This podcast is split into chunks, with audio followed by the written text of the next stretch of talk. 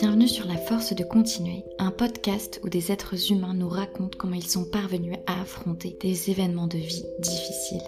Chacun et chacune d'entre nous, en fonction de nos expériences de vie, ont eu nos propres challenges, nos propres combats, qui ont laissé des blessures qui ont plus ou moins cicatrisé avec le temps et le travail qu'on a fait. Dans ce podcast, on parle des blessures qui ont cicatrisé, celles que l'on est parvenu à guérir et qui ne nous font plus autant mal qu'avant. À travers différentes histoires de vie, des personnes veulent nous raconter comment elles sont parvenues à surmonter leurs difficultés et qu'est-ce qui leur ont donné la force de continuer. Dans cet épisode, tu vas entendre le témoignage de Vielza qui nous parle de deux blessures auxquelles elle s'est identifiée. Elle nous explique comment, selon elle, ces blessures ont été construites. Allez, c'est parti. Bonne écoute. Alors moi, c'est plutôt les blessures émotionnelles dont Lise Bourbeau parle beaucoup. Je me suis beaucoup retrouvée, c'est la blessure euh, d'abandon et la blessure de rejet.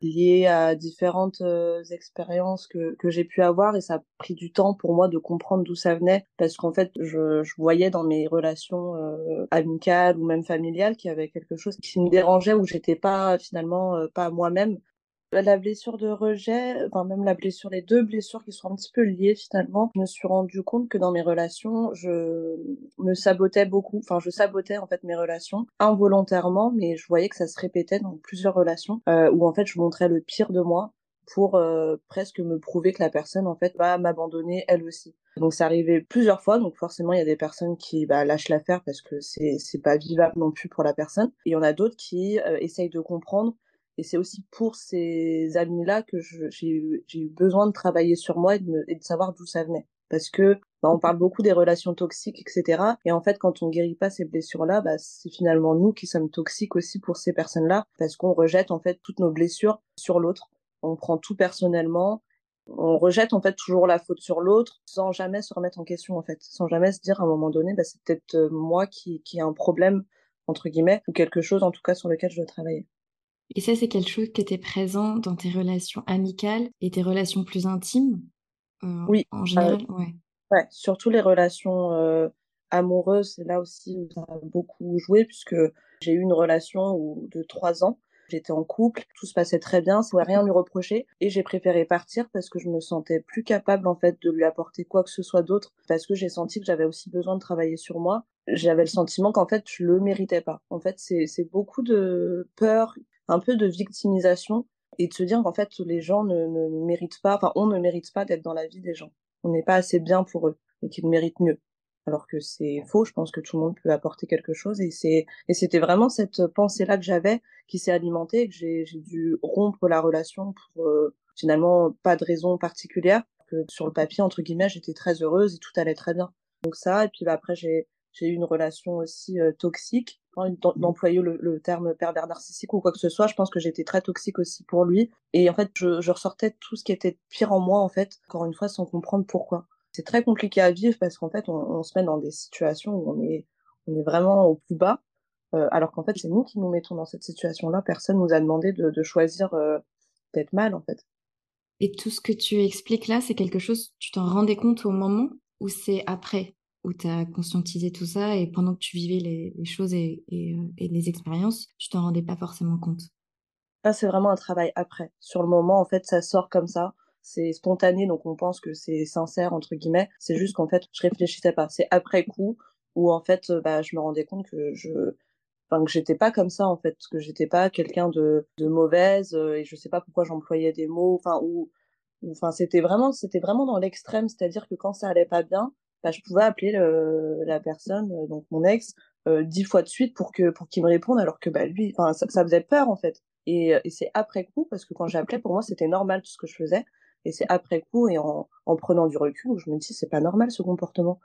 C'est vraiment un dysfonctionnement euh, qui n'est pas normal. Et c'est vraiment en prenant du recul et en travaillant sur moi que là que j'arrive à mettre des mots dessus. Sur le moment, pas du tout. Pour moi, c'est en fait, j'arrive à me convaincre que j'ai raison et que, et que c'est comme ça qu'il faut agir, alors que, que pas du tout. Ouais, c'est comme des automatismes en fait que tu avais, euh, d'automatismes de défense que tu as construit en fonction de tout ce que, ce que tu as pu vivre. Et sur le moment, c'est vrai que tu es dans cette dynamique-là d'automatisme, euh, voire de survie, et euh, t'as pas ce recul que tu peux avoir ensuite. Euh, mais sur le moment, c'est des choses que on n'est pas en capacité forcément de, de voir. Ouais, c'est ça, tout à fait. Pour reprendre un petit peu l'exemple que tu donnais, tu disais que tu pouvais appeler dix fois ton ex quand tu n'étais pas bien. Qu'est-ce que tu te disais quand il te répondait pas? Qu'il fuit en fait, qu'il est en train de fuir, qu'il n'est pas capable d'affronter, de m'affronter entre guillemets, qu'il était lâche en fait et que je voulais pas, enfin je, voulais pas le laisser partir comme ça en fait. Je voulais que qu'on, alors je sais pas si c'est lié à la blessure d'abandon ou pas, mais je voulais vraiment le retenir jusqu'au bout pour qu'on ait entre guillemets bah, cette dernière conversation et qu'il puisse partir. Sauf que bon, bah, de cette relation, euh, on s'est séparés plusieurs fois, etc. C'était très répétitif finalement. Et en fait, ce que je me disais, enfin, je sais pas exactement ce que je me disais, mais c'était qu'il fallait que j'ai cette conversation. Il fallait que je, je dise ce que ce que je ressens et qu'il le sache en fait. C'était vraiment attraper, le récupérer. Parce que je pense que c'était même pas de, de l'engueuler ou, ou, de lui reprocher des choses. C'était une façon ouais, de le récupérer et qu'il ne parte pas en fait. Et qu'il sache à quel point euh, je l'aime et que je suis la personne qu'il lui faut, etc. Donc ça, c'était après quand vous êtes séparés, en fait, c'est ça? Vous étiez séparés, c'est là où, où tu l'appelais? Bah, En fait, c'est dès qu'il y avait une embrouille, lui, il fuyait euh, parce qu'il a ses propres blessures. Il fuyait. Du coup, il ne me laissait pas moi m'exprimer sur euh, ce que ce que je pouvais ressentir. Je me mettais à l'harceler euh, presque, à, l'appeler euh, pour qu'il jusqu'à temps qu'il réponde. Mais bah, toutes les fois où on s'est séparés, c'était toujours pareil. Jusqu'à un moment donné où je me suis dit, c'est pas normal et pour lui et pour moi d'agir comme ça. Et est-ce que pendant euh, que vous étiez toujours ensemble, tu avais des comportements du même type? Parce que tu parlais tout de suite là de la blessure d'abandon, le fait d'avoir peur que l'autre te quitte. Est-ce que tu avais toi cette peur-là? Et euh, est-ce que ça a créé chez toi des comportements ou des pensées particulières pendant la relation? Pendant la relation, oui, c'était de, bah, de devoir lui plaire, c'est de de pas être moi-même en fait, de faire attention à ce que je dis. Je m'exprimais pas. En fait, j'avais j'avais tellement peur de le perdre euh, et qu'il part que je faisais en fonction de ce qu'il attendait euh, lui. Donc euh, je marchais un peu sur des œufs, euh, sur euh, sur tout ce que je pouvais dire. J'étais vraiment pas moi-même en fait. Et alors il y avait des moments où c'était très bien et ça se passait très bien, mais à certains moments quand je sentais que je pouvais qu'il y avait quelque chose qui pouvait me blesser de ce qu'il a dit, bah, je ne m'exprimais pas parce que bah, j'avais peur que qu'il le prenne mal ou quoi que ce soit. Oui, donc tu préférais ne rien dire par peur des conséquences et de ce que ça pouvait engendrer après sur votre mmh, relation. C'est ça. Et euh, ça, est-ce que c'est un mécanisme que tu avais aussi euh, avec tes amis? Non, mes amis justement. Alors j'étais très exigeante avec mes amis. Dès que mes amis euh, faisaient quelque chose qui pour moi n'était pas forcément bien, je le reprochais, mais en étant très exigeante et sans prendre en compte bah, les ressentis de la personne. J'apportais juste ma réalité. Pour moi, c'est pas normal ce que tu fais. Ne fais pas ça et presque euh, avec de l'autorité euh, qui n'a pas lieu d'être en amitié. C'est plus cette exigence que j'avais envers mes amis ou dès qu'il y avait des embrouilles, euh, j'étais beaucoup dans le reproche, sans encore une fois sans me remettre en question. Je pense qu'il y avait même une part où je faisais culpabiliser l'autre personne parce que je faisais attention aussi qu'à mes ressentis sans prendre en compte les ressentis de l'autre. Dans là, ce que tu t'écris, euh, je trouve que c'est euh, un peu à l'opposé de comment tu pouvais être dans tes relations euh, amoureuses, parce que tu disais tout à l'heure que dans les relations amoureuses, tu n'osais pas justement dire toi ce que tu ressentais quand il y avait un possible conflit, euh, n'osais pas, et donc là tu prends en considération les ressentis des autres au détriment des tiens. Et là, tu expliques que dans les relations amicales, ça paraît plutôt l'inverse. Ouais, Ouais, je j'avais jamais remarqué, mais oui, ouais, ouais, c'est très étrange. Mais ouais, pour le coup, dans mes amitiés, je me permettais plus, alors c'est pas forcément être moi-même, mais je montrais justement mes pires côtés. Quelque part, comme si je, je poussais les personnes vers la sortie, qui se disent, mais en fait, elle est insupportable, en fait, et qui partent, en fait. Et me confirmer que les personnes euh, bah, m'abandonnent, alors que, ouais, en amour, euh, en amour, c'était l'inverse. En fait, je pense que c'est euh, deux mécanismes de défense aussi différents la dimension de d'essayer de t'auto-confirmer, enfin de confirmer ta propre manière de voir les choses. Donc là, avec tes amis, que la prophétie autoréalisatrice, en fait, c'est toi qui provoque le comportement des autres. Et euh, dans les relations amoureuses, là, c'est plutôt euh, à l'extrême euh, chercher en fait à plaire à, à l'autre. Ouais. C'est intéressant aussi de voir que en tant que personne, on peut aussi avoir différents types de comportements euh, différentes manières euh, d'agir, parfois de se dire mais on a l'impression qu'on est plusieurs personnes en fonction des personnes avec qui on est ou du type de relation qu'on a avec, euh, avec la personne. Ouais, bah oui, parce que même dans le monde professionnel, dans le domaine familial, on est encore une autre personne aussi. Que ouais, c'est c'est vrai. Est-ce que tu avais le, le sentiment d'être toi? Parce que tu expliquais tout à l'heure que euh, parfois tu n'étais pas toi en fait, tu, tu étais quelqu'un d'autre devant l'autre personne, euh, surtout dans les relations amoureuses. Est-ce que tu as eu le sentiment d'être toi dans d'autres relations que tu as eues. Je disais un petit peu avec tes amis, euh, au niveau familial, au niveau professionnel. Est-ce que tu, tu parvenais à te montrer toi tel que tu étais? J'apprends à l'être aujourd'hui, mais à l'époque, non, je, je pense qu'il n'y avait aucun endroit où j'étais totalement moi-même, un peu plus avec ma famille et encore pas totalement. Je pense que c'est vraiment euh, avec certains certains amis où je pouvais vraiment bah justement après avoir passé entre guillemets cette phase où je montrais le pire de moi j'ai eu un moment où je me suis dit euh, c'est même quand je montre le pire de moi la personne elle ne part toujours pas. Elle vaut la peine en fait que je lui montre aussi le meilleur de moi. Et j'ai appris à être moi-même euh, petit à petit avec euh, ces peu de personnes qui ont accepté finalement que j'ai j'ai des blessures et que j'agis pas normalement et qui ont cru en moi aussi et qui ont vu que j'avais beaucoup plus de choses à donner que que le peu que je suis en train de donner en fait et qui dans le temps euh, sont, sont restés. Et aujourd'hui, oui, j'arrive plus à être moi-même, que ce soit avec ma famille. Et c'est grâce aussi au monde professionnel qui m'a révélé, euh, parce que dans le monde professionnel, pour le coup, on est, enfin, il y a personne qui nous connaît, donc personne ne connaît notre passé, etc. Donc on se permet un peu plus de se découvrir et d'agir, euh, d'agir différemment. Donc je l'ai pris un peu le travail comme un terrain de jeu pour me dire, bah, je, je, peux être un petit peu la personne que j'ai vraiment envie d'être et là, j'ai réussi à, à, me révéler un peu plus et ça a un impact aujourd'hui dans ma vie euh, perso. Est-ce que à ce moment-là, tu, tu distinguais qui tu étais réellement en tant que personne et pas en fonction, parce que tu te parlais du coup du blessure de rejet et d'abandon, tu peux agir ou réagir en fonction euh, des autres ou de comment euh, les autres peuvent te percevoir. Est-ce que tu savais, toi, qui tu étais réellement? Euh, je pense au fond oui, je savais, mais sauf que je, bah, j'avais peur du regard des autres, j'avais peur de dire ce que je pensais vraiment, euh, j'avais peur de pas savoir exprimer comment je pense, euh, les enfin, comment, ouais, comment je pense. Donc au fond oui, c'est juste que j'arrivais pas à l'exprimer. Mais je, je pense qu'en étant dans des conversations ou en étant dans des soirées, etc., il y a une part de nous qui a envie de sortir et qui sort pas forcément, euh, où on se permet en effet avec euh, avec certains amis mais j'arrivais en tout cas à voir quand je n'agissais pas comme j'aimerais agir. Donc je savais quand j'étais pas moi-même. Et après, bah, c'est de découvrir euh, qui on est vraiment, mais ça, ça prend euh, toute une vie, je pense. Mmh. Et dans ces moments-là où, où, tu te rends compte que t'es pas toi-même, est-ce que tu te souviens un peu de, de ce qui te venait à l'esprit ou si tu avais euh, des émotions particulières à ce moment-là, ou des pensées particulières? Bah en fait on est un peu je pense que j'étais un peu euh, plus dans l'observation. Alors moi je, je, je, en plus je suis quelqu'un qui fait beaucoup d'introspection je me remets beaucoup en question. Donc je m'observe comme si euh, presque entre guillemets je sors de mon corps et je regarde la situation en me disant mais enfin qu'est-ce qui t'empêche en fait de dire ce que tu penses? Enfin, pourquoi là tu bloques? Euh, Donc c'est vraiment cette, cette prise de recul que j'avais dans des situations où je me disais mais pourquoi tu le fais pas? Avec le temps, je me challengeais un petit peu sur des petites actions en me disant bon bah fais-le, tu t'en fous. Alors, je pense par exemple, j'étais partie à une conférence euh, toute seule et je suis quelqu'un plutôt de timide et réservé euh, de base et j'étais avec que des gens que du coup je connaissais pas et la le conférencier du coup demandait est-ce que quelqu'un a une question et je me suis dit, vas-y, fais-le. J'ai levé la main et j'ai posé une question, euh, n'importe laquelle, mais je me suis dit, exprime-toi, essaye juste. Et petit à petit, en fait, je me challengeais sur des petites actions au quotidien qui m'a permis d'aujourd'hui de plus pouvoir être moi-même. Après, ouais, sur des situations euh, où j'étais pas moi-même, bah, c'est frustrant en fait.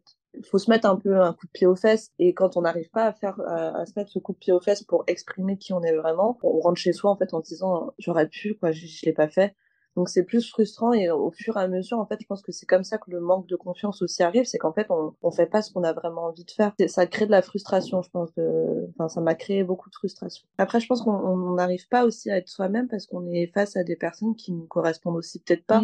Euh, et c'est pas grave, il y aura d'autres personnes qui nous correspondront. Il y a eu peut-être des fois, même dans, dans certains, certaines situations, dans certains petits jobs que j'ai pu faire, quand on fait par exemple une blague et que finalement ça prend pas forcément on se sent mal à l'aise en disant putain euh, j'ai dit une connerie euh, j'ai fait un flop ou des choses comme ça.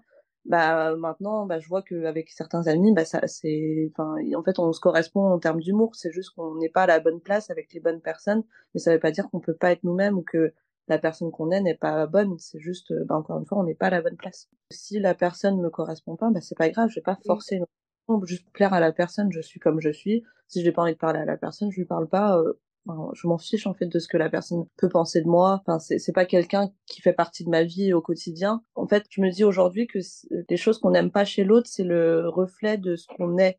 Donc ça veut dire que j'arrive à plus prendre personnellement euh, si la personne, euh, je sais pas, ça lui plaît pas ma façon de parler. Bah c'est peut-être qu'il y y a quelque chose qui va pas chez elle, mais ça n'a rien à voir avec moi. j'arrive à dissocier les deux, chose que j'arrivais pas du tout avant. Et avant, c'était bon bah moi, je, je, suis pas assez bien ou je suis pas assez, je m'exprime pas assez bien, etc. Maintenant, enfin peu importe en fait, on est comme on est, on est là pour grandir et puis et puis c'est pas grave. Enfin, on est assez sur terre pour pour trouver des personnes qui nous qui, nous correspondent et avec qui on a envie d'évoluer. Oui, c'est qu'avant, tu prenais ça personnellement. Ton interprétation, c'était c'était que ça allait directement contre toi et que c'était quelque chose à l'intérieur de toi qui, qui n'allait pas, en fait, qui fonctionnait pas. C'est ça. J'imagine, dans ce que tu décris, c'est que tu avais aussi cette envie de plaire à tout le monde ou d'être apprécié, d'être aimé un peu tout le monde à l'époque. Oui, bah oui, clairement. Et je pense que ça va avec la blessure de, de rejet, du coup. Alors après, c'est encore une fois, ça a été un long travail. Hein. Ça fait peut-être euh, 5-6 ans que je suis, euh, que j'ai découvert le développement personnel, la psychologie, etc. Où bah, je comprends qu'en fait, ça vient tout, tout vient de l'enfance par rapport à notre vision qu'on a eue quand on était petit, où on a eu certaines blessures. Mais la blessure de rejet, bah, c'est, dû au fait que quand j'étais jeune, j'avais appris que, que ma mère, elle, euh, elle voulait m'avorter qu'elle avait pris rendez-vous. En fait, la, notre voisine de l'époque avait son fils qui était malade et du coup, ma mère avait dit à personne que qu'elle était enceinte et elle devait partir au rendez-vous ce jour-là. Et ma voisine a dit, est-ce que tu peux t'occuper de mon fils parce qu'il est malade? Et donc ma mère s'est dit que c'était peut-être le destin. Elle a dû annuler le rendez-vous. Elle était en chemin pour euh, pour y aller en fait. Donc euh, j'aurais pu ne jamais exister finalement. Et quand j'ai appris ça quand j'étais jeune, alors je, je, je pense j'avais appris ça quand j'avais peut-être 6 ans. Alors on se rend pas forcément compte à 6 ans ce qui se passe. Et puis avec le temps, en fait, je me suis rendu compte que j'avais bah, déjà un peu ce syndrome de l'imposteur, ce besoin de prouver que je mérite et que ma mère, surtout c'était plus envers ma mère, que ma mère ne s'est pas trompée, qu'elle a fait le bon choix. Parce que bah, ça, ça fait partie un peu de, de, ce, de ce rejet en fait. J'avais peur d'être rejetée. C'est pour ça que je pense que j'ai eu besoin aussi de plaire un petit peu à, à tout le monde pour euh, pour me prouver que j'avais ma place ici, que je mérite d'être là et que le destin a bien a, a, été bien fait. Donc je pense que c'est ça qui fait que j'ai eu besoin de d'être validée entre guillemets par les autres. Et tu disais que tu as appris ça quand tu avais 6 ans. Est-ce que tu, tu, te souviens à, ce moment-là, quand tu l'as appris, comment tu l'as appris et, qu'est-ce qui s'est passé dans, dans ta tête d'enfant? Alors c'était ma grande sœur qui me l'avait dit. Elle avait 50 plus, donc euh, elle avait peut-être 11 ans. Donc pour elle, elle disait ça euh, comme si bah, elle avait appris une information, donc elle se rendait pas compte des paroles. Quand j'ai appris ça, je, je pense que j'ai fait un, un, blackout. À partir de cette période-là, je me rappelle plus trop euh, de, de, de, mon enfance, etc. je sais quand avant les 6 ans, j'étais très aimée. Euh, j'étais la petite dernière, donc j'étais un, un, bébé euh, qui a reçu beaucoup, beaucoup d'amour. Et après ça, c'est vrai que j'ai plus trop, trop de souvenirs.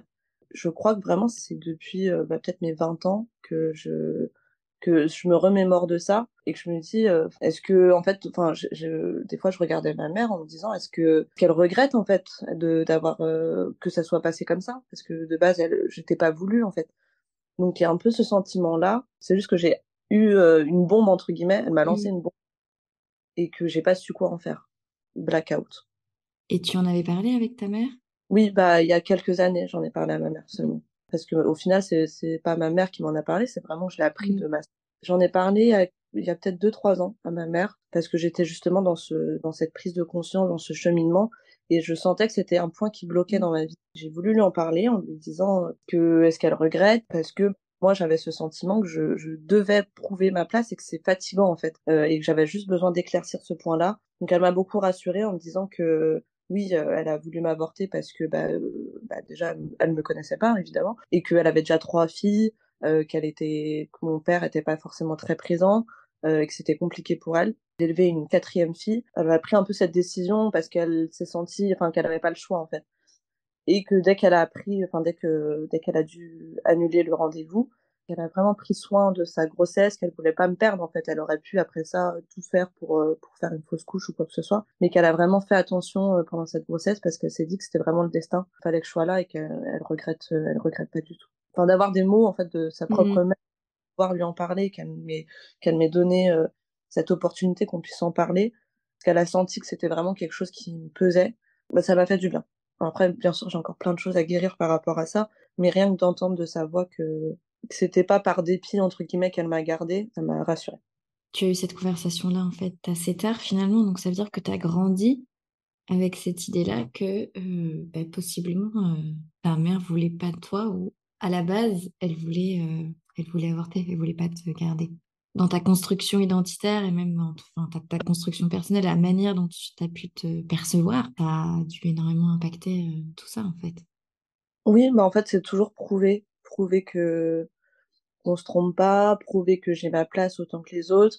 D'un côté aussi, euh, qu'est-ce que je fais là en fait? Est-ce que est-ce que ça aurait pu être mieux sans moi? Enfin, il y a vraiment ces pensées négatives qui sont venues et qui ont été très présentes sans que je m'en rende compte. C'est vraiment, euh, encore une fois, ces, ces dernières années où, où j'ai voulu euh, justement euh, affronter ces mauvaises pensées et de me dire, bah, en fait, j'ai ma place comme tout le monde et si je suis là, c'est que j'ai, c'est que je le mérite aussi, autant que tout le monde. Enfin, on n'est pas là pour rien. Ça m'a vraiment construit, finalement, c'est devenu un peu quelque part ma force. C'est de me dire, je suis pas là pour rien, il faut que je, je fasse quelque chose de ma vie, en fait, et que j'apporte ce que je dois apporter et que bah, c'est vraiment pour ça aussi que je suis vraiment dans cette quête de moi-même qui pour certains est un petit peu poussée à l'extrême parce que je me dis je déjà je sais pas de quoi est fait demain j'aurais pu ne pas être là je suis là donc il faut que j'en fasse quelque chose. Je l'ai transformé en force en me disant mmh. euh, t'as pas le droit de enfin peut-être un petit peu un petit peu trop exigeant mais j'ai pas le droit d'échouer. J'ai pas le droit de, de, de partir sans avoir laissé euh, mon empreinte en fait c'est le processus de prendre quelque chose euh, qui a été difficile pour toi ou qui a créé de la douleur et un peu euh, le retourner dans le sens que tu disais que, que ça devienne une force en fait. Que malgré tout ce que ça a pu t'apporter de difficile, ça peut aussi t'apporter euh, d'autres choses qui, te, qui te motivent en fait finalement ça, à continuer dans, dans ton cheminement. Ouais, c'est ça. Je pense vraiment que nos peurs, nos côtés sombres, entre guillemets, il faut les utiliser parce que parfois on a envie de les fuir ou on a envie de, bah, c'est un peu ce côté euh, pensée positive que positif. Non, en fait, il y a le côté négatif, ça fait partie de l'être humain.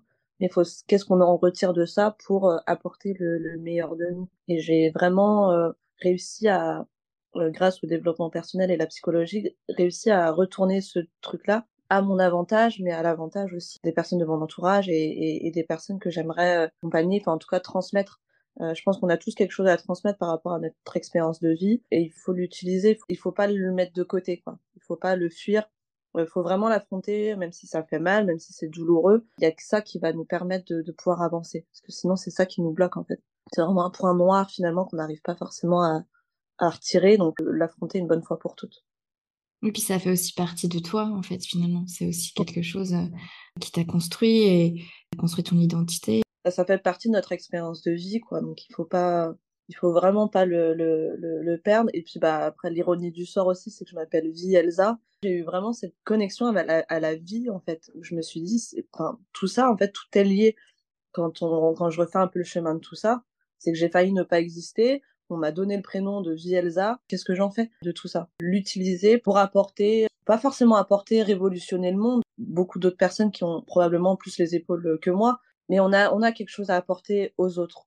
Au moins une personne, et c'est peut-être cette personne-là qui va changer les choses pour l'autre. Je crois vraiment qu'on n'est pas là pour rien et qu'il faut contribuer à un monde meilleur. Pour contribuer justement à un monde meilleur, il faut vraiment travailler sur soi. Pas juste quelque chose qui est en vogue, le développement personnel. C'est vraiment un devoir de travailler sur soi, pour soi déjà et pour euh, notre entourage. Parce que, bah, comme je l'ai dit, toutes les peurs que j'ai pu avoir, etc., ça a un impact en fait dans la vie de l'autre.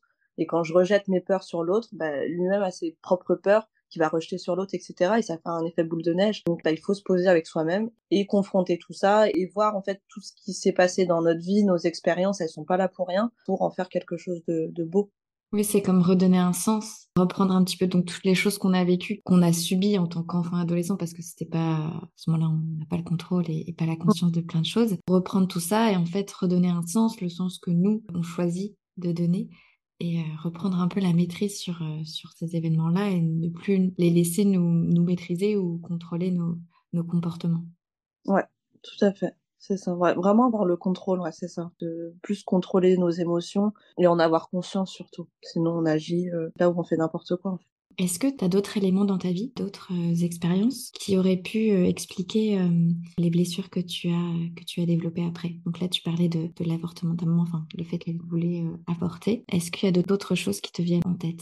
L'abandon, du coup, c'est vraiment le euh, le divorce de mes parents, où en fait bah, j'ai vraiment cette image de mon père qui part avec sa valise euh, et que j'étais trop petite pour pouvoir le retenir et donc euh, je pense que c'est lié à ça aussi dans mes relations amoureuses. Ça a beaucoup joué, c'est que j'ai vraiment encore cette image. Alors je crois que j'avais peut-être 10 10 entre 10 et 12 ans où en fait tu te sens impuissant, bah, c'est des problèmes d'adultes, tu peux pas forcément intervenir. Et je pense que c'est ça, c'est vraiment cette image qui me reste et qui fait que dans mes relations amoureuses, je j'ai du mal à laisser la personne partir parce que euh, maintenant euh, j'ai entre guillemets la force de pouvoir le faire, donc je, je fais tout pour que la personne euh, ne parte pas. Oui, parce que je pense que j'aurais aimé que ça se passe autrement quand j'étais jeune. On aurait pu trouver des solutions pour rester soudés en famille. C'est ça qui a créé, en tout cas ouvert cette blessure d'abandon. Et ça, sur le moment, tu te... Donc là, un peu plus âgé. Tu te souviens euh, bien de ce moment-là, de ce que toi, tu as pu ressentir? Tu parlais tout à l'heure de l'impuissance, la sensation d'impuissance. Tu as des images de ce moment-là Ouais, je me souviens bah, quand il devait partir euh, de la maison, du coup, qu'il nous avait demandé, euh, en gros, qui veut aller avec votre mère et qui veut aller avec moi. Tout le monde avait choisi ma mère j'ai ressenti la, la, la peine en fait et la douleur de mon père parce que bon bah personne n'est parfait, chacun a fait des erreurs, mais on se retrouve seul en fait sans, plus personne. Je pense aussi que ça a développé mon empathie vers les autres parce que j'arrive à comprendre aussi des personnes qu'on n'a pas forcément envie de comprendre, enfin qui ont fait des erreurs quoi. Je pense que bah, encore une fois l'erreur est, est, humaine, on a tous le droit à une seconde chance. Mais ouais, j'ai cette image où en fait bah j'étais bah, la plus petite et que bah finalement j'ai dû suivre euh, la vie de de mes sœurs parce que bah je bah, je suis la plus petite et voilà. Bon de toute façon ça c'est c'était la meilleure chose qui pouvait nous arriver c'était de rester euh, toutes les quatre ensemble. Mais à, à ce moment-là ouais c'était euh, encore une fois que j'arrivais pas à, à exprimer, je je pouvais pas m'exprimer parce que mes sœurs avaient déjà choisi et que bah du coup je vois mon père euh, partir de, de la maison avec sa valise, sa petite valise et sans savoir quand est-ce que je vais le revoir. Pour un enfant de devoir choisir entre son père et sa mère, enfin c'est une expérience énormément douloureuse. Et en plus, dans ce que tu expliques, c'est que finalement, euh, le choix, il a été fait par tes sœurs plutôt, et que toi, tu as plutôt euh, suivi. Ouais, alors je sais plus, j'ai l'impression, enfin dans mes souvenirs, j'ai l'impression que j'avais dit mon père, mais que du coup, bah, la majorité l'avait emporté. Mais en réalité, je sais même pas si j'ai répondu, je me rappelle plus. Mmh. C'était très compliqué parce que du coup, moi, je suis la dernière, donc chacune devait dire euh, bah, si c'est maman ou papa. Et bah, après, moi, j'étais là et je, je, je, me rappelle même pas de ce que j'ai. Et est-ce qu'après, tu as gardé des liens avec ton père, enfin, que tu, tu le voyais de temps en temps? Je crois que non, c'était un peu compliqué. Maintenant, euh, tout va très bien. Enfin, on est euh, parents, ils entendent bien. Euh, on arrive à, à recréer des, des, moments de famille, etc. Donc petit à petit maintenant ça, ça va beaucoup mieux. Ça, ça, a été compliqué pendant un moment, mais j'ai réussi à justement tempérer entre mes sœurs et mon père. Je leur expliquer que bah voilà, il, ça reste un homme, c'est humain, euh, l'erreur est humaine, parce qu'on a souvent l'image de c'est notre, c'est nos parents donc ils doivent être parfaits, mais ça reste des êtres humains qui ont eux-mêmes leurs blessures et qui font du mieux qu'ils peuvent, mais c'est pas parfait. C'est aussi à nous euh, d'apporter de l'amour et qu'on puisse recréer un petit peu ce, ce lien-là. Donc maintenant, euh, maintenant oui, oui, maintenant on s'entend, on s'entend bien. On a guéri, euh, enfin on a guéri. J'ai réussi un petit peu plus à guérir cette blessure d'abandon. J'ai aussi échangé avec mon père, qui nous a aussi beaucoup rassurés. Enfin, il m'a dit des mots quand j'ai découvert le développement personnel. Il y a eu un moment où j'ai eu une conversation avec mon père où il me disait justement qu'il nous avait pas abandonnés. Enfin, il a vraiment dit des mots alors que bah il savait pas que j'étais dans, dans cette phase-là de développement personnel. Mais ça a eu vraiment un impact où en fait il a dit les mots que j'avais besoin d'entendre la petite Vielza aurait aimé entendre si à, à cette là Donc ça me confirme encore plus que quand on travaille sur soi, en fait, ça a un impact dans notre entourage et que bah, on va recevoir aussi ce qu'on ce qu'on a besoin de recevoir euh, en étant adulte maintenant. Parce que là, c'est toi qui as demandé la conversation, qui a été euh, chercher les réponses à tes questions, en fait. Et ça a déclenché chez les autres personnes euh, des réponses qui t'ont beaucoup aidé. Pour ma mère, oui. Pour mon père, non. C'est vraiment lui qui est venu euh, m'en parler, quoi. Parce que justement, il voyait que que le divorce avait eu un impact mmh. dans la scolarité, parce que euh, j'avais eu plutôt des très bonnes notes au, collège, et puis après au lycée, c'est un peu tout s'est un peu dégringolé. J'ai eu un peu des mauvaises fréquentations, etc. Donc il a vu que ça avait eu un impact, et je pense qu'il avait eu besoin de dire ces mots parce qu'il culpabilisait et qu'il s'est dit c'est c'est aussi peut-être à cause de moi qu'elle a pris un chemin qu'elle aurait peut-être pas dû prendre à certains moments. Et ça, c'était euh, plus tard, du coup, pas quand tu étais euh, adolescente? Oui, plus tard. Plus tard, ouais. Oui, tu disais au même moment où toi, tu faisais ta, ta propre euh, démarche personnelle. C'est ça. Et donc là, ce que tu disais, c'est que ça a pu impacter aussi tes années d'adolescente. C'est la période où on construit en plus son identité. Ces événements-là, ça a eu un impact sur, sur tes années d'adolescence. Oui, ouais, ouais. Parce que du coup, euh, alors mes sœurs étaient parties, on habitait à la campagne. Mes sœurs elles sont parties euh, sur Paris, donc je me suis retrouvée seule avec ma mère pendant ma période de lycée. Du coup, du coup j'avais plus forcément mes sœurs au quotidien, et donc bah je je suivais un peu le le moule euh, dans mes amis euh, du lycée. Je suivais un peu tout et n'importe qui, donc j'ai eu j'étais très influençable encore ce, ce côté où j'avais besoin d'être acceptée. Donc j'ai eu une période où, où quand je me rappelle quand j'étais petite, j'étais une fille très sage, etc. Et j'ai eu un peu cette crise d'adolescence. Je faisais un peu tout et n'importe quoi, en fait, des choses qui ont blessé ma mère. Était à voler dans les magasins, on était fait attraper en plus, donc j'ai beaucoup blessé ma mère. Et c'est là où ils n'ont pas compris, en fait, par rapport à la petite fille sage que j'étais, qu'est-ce qui s'est passé. Alors à l'époque, je me rendais pas compte parce que pour moi c'était de l'amusement, euh, je voulais, j'avais besoin d'adrénaline, euh, ça faisait rire euh, les autres, etc. Enfin, j'apportais du maquillage à mes à mes copines, etc. pour justement être acceptée parce que du coup je volais dans les magasins. C'était n'importe quoi en fait. Maintenant avec du recul, c'est qu'est-ce qui s'est passé? Enfin, je je me rendais vraiment pas compte de ce que je faisais. Pour moi, ça avait aucune conséquence en fait. Après, j'ai eu besoin de passer par là. Mais euh, quand je dois appeler ma mère parce que je me suis fait attraper dans un carrefour et qu'il voulait appeler les flics, je me disais mais comment je dis à ma mère qu'en fait j'ai volé dans un magasin et qu'elle doit venir me chercher? C'est l'humiliation euh, totale quoi. ma mère, elle, elle m'a même pas fait la morale parce que j'ai juste vu qu'elle était tellement déçue que ça m'a suffi en fait pour euh, me mettre une claque et me dire mais qu'est-ce que tu es en train de faire? Oui, c'est comme un, un, réveil brutal de ton comportement et de, de ce que tu es en train de faire. Ouais. Et ça va peut-être, peut-être à cette époque-là aussi que ça avait un peu rapproché mes parents parce que du coup là, elle a dû appeler mon père pour dire euh, là, elle est en train de faire n'importe quoi, euh, il faut, faut que. Mon père là, il m'a fait une leçon de morale en me disant mais qu'est-ce que qu'est-ce qui t'arrive quoi? T'es en train de suivre tes soi-disant amis, tu réfléchis pas par toi-même. Il comprenait que c'était dû au divorce, mais comprenait pas que je puisse passer à l'action. Je pense que à cette époque-là, maintenant avec du recul, c'était peut-être une alerte en fait. Enfin, c'était vraiment de leur dire que là, ça va pas en fait. Oui, c'est ça. Souvent dans les passages à l'acte euh, adolescents, c'est aussi des signaux que les ados envoient euh, à leurs parents pour signifier que ça va pas trop. Ça peut être euh, inconscient. On se dit pas qu'on fait ça pour ça, mais ça peut être ça, ouais. Regardez là, moi j'étais la petite fille sage, tout allait bien. J'ai l'impression peut-être que on me prenait pas trop en compte et du coup, je vais changer un peu de comportement et je fais des sauges où, où je sais que ça va impacter, ça va avoir euh, des conséquences et que ça va être pris en compte tes parents. Ouais, c'est fou. Hein. Sur le moment, euh, pour moi, c'était que de l'amusement. En ayant euh, bah, découvert un petit peu toute la psychologie, etc. J'avais besoin, ouais, je pense, d'être vue, parce que bah, j'aurais jamais pensé que, enfin, mon but c'était pas de, de, me faire attraper et que ma mère vienne me chercher, mais euh, je pense que dans l'inconscient, c'était que je poussais le, le truc jusqu'au bout pour qu'on me voit en fait. Peut-être quelque part qu'on s'intéresse à moi, mais bon, pas dans le bon sens malheureusement. Que toi t'as trouvé à ce moment-là Ouais. Tu pouvais faire assez réagir, mmh. surtout que tu t'es retrouvée toute seule, tes sœurs étaient plus là. Mmh, Et alors du coup, tu as vécu toutes ces choses-là, ces blessures qui se sont construites, qui se sont créées, qui ont impacté la manière dont tu étais en relation avec les autres après. Qu'est-ce qui s'est passé? Qu'est-ce qui a fait que tu sois sortie de tout ça? C'est une rencontre d'un ami, enfin de la fac, qui est très croyant, qui est musulman et il me parlait beaucoup de religion, etc. En fait, ça m'a reconnecté à, la foi, de, me dire qu'en fait, euh, bah, que tout ça a un sens en fait. Parce que bah, quand on ne sait pas sur quoi se raccrocher, en fait, on vit juste pour vivre. Et euh, c'était toute une remise en question de me dire, mais en fait, qu'est-ce que je veux faire de ma vie?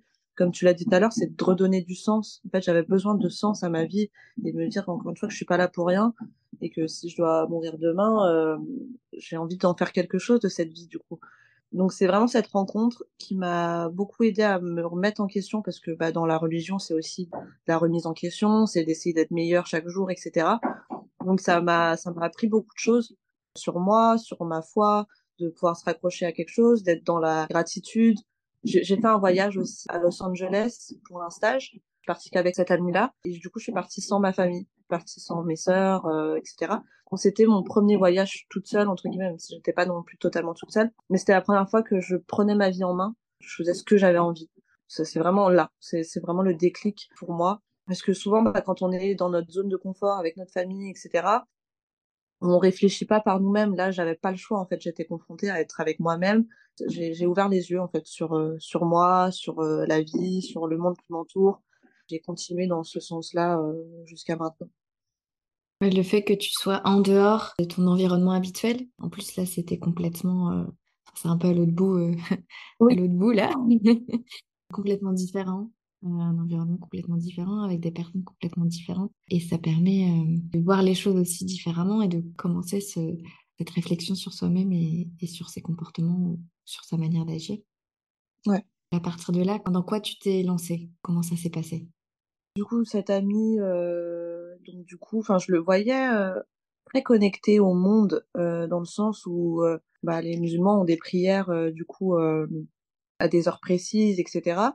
Donc quand on devait aller au stage, à notre stage et qu'on était en retard, ben je le voyais qu'il faisait, il faisait sa prière et je lui disais mais on est en retard là, donc on n'a pas le temps de faire ça. Et pour lui c'était primordial, c'est je peux pas partir si j'ai pas prié. Donc je le voyais très connecté. Je me suis beaucoup intéressée à cette religion. J'ai vu qu'il y avait beaucoup de paix. En fait, bah, par rapport à ce qu'on entend à la télé, parce que moi je connaissais pas du tout, je, voyais que ce qu'on, ce que je voyais à la télé.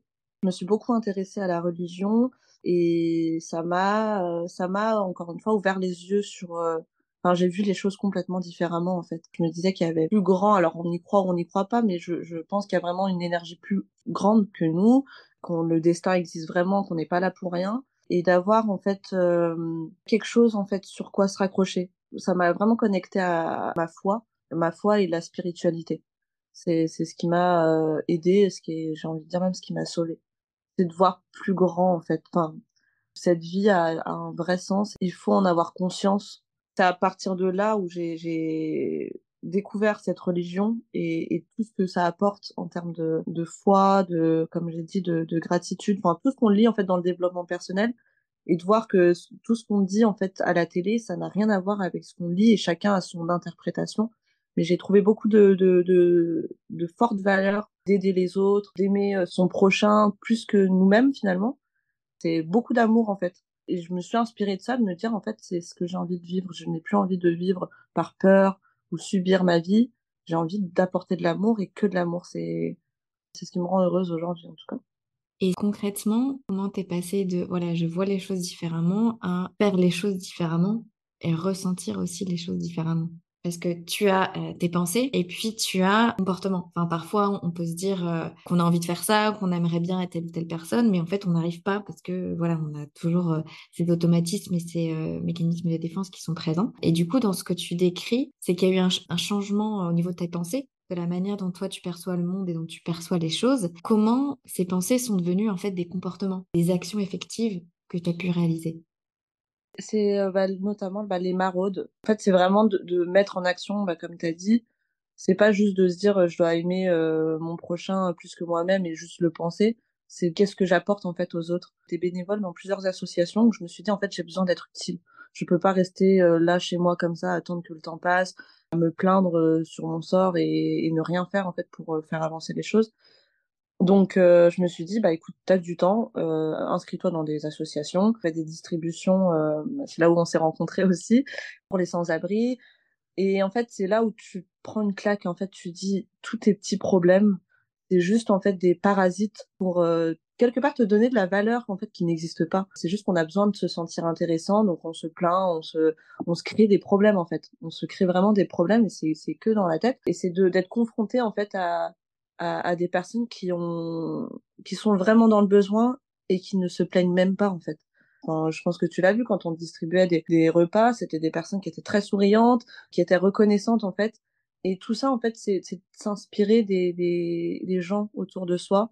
C'est vraiment les autres. J'ai eu vraiment un déclic par rapport à mon lien avec les autres et de me dire qu'en fait on est tous des miroirs les uns pour les autres et de m'enrichir de chaque personne que je rencontre. Je rencontre pas par hasard, il n'y a pas de hasard pour moi. Donc je prends tout ce que je dois prendre de la personne euh, qui est en face de moi, même si je la rencontre juste cinq minutes. Elle a quelque chose à m'apporter, comme j'ai quelque chose à lui apporter, et euh, pour euh, continuer notre chemin chacun de notre côté. C'est vraiment l'aide aux autres. Bah, du coup, je me suis aussi reconvertie à l'islam, donc j'ai aussi échangé avec beaucoup de de, de personnes bah, musulmanes qui, qui m'ont beaucoup apporté aussi de leurs valeurs, de leur façon de voir les choses, de cette entraide en fait qui manque finalement je trouve dans, dans, dans le monde. Et ouais c'est comme ça que je l'ai je l'ai appliqué entre guillemets dans ma vie. Et puis c'est d'avoir conscience quand j'agis mal j'en ai plus conscience maintenant. Je fais attention à ce que je dis parce que je prends en compte que la personne a des a aussi ses blessures et que je peux pas me permettre par euh, mon petit ego me dire euh, je dis ce que je pense et peu importe que euh, comment la personne elle le reçoit c'est pas mon problème. Je pense qu'on fasse attention les uns aux autres pour avancer? Donc là, ce serait la première étape de ton cheminement. Les premières étapes de ton cheminement, c'est l'entrée dans la foi et euh, le travail bénévole associatif que tu as pu faire. Donc te, te reconcentrer sur l'autre. C'est comme si tu étais passé de je passe par l'autre pour repasser par moi. Ouais. Tu parlais tout à l'heure du développement personnel et de la psychologie. Mmh euh, ça, du coup, c'est venu après. Et voilà, c'est fini pour aujourd'hui. Un grand merci à Vielza pour son témoignage et à vous pour avoir écouté jusqu'au bout. Si cet épisode t'a plu, t'a intéressé et que tu penses qu'il pourra aider d'autres personnes, n'hésite pas à le partager à tes amis, ta famille, tes collègues ou même à des inconnus. Les algorithmes te remercieront et moi aussi. Dans le prochain épisode, tu retrouveras Vielza qui nous partagera comment elle est parvenue à guérir de ses blessures. En attendant, je te souhaite une agréable journée et surtout n'oublie pas, tu as en toi la force de continuer.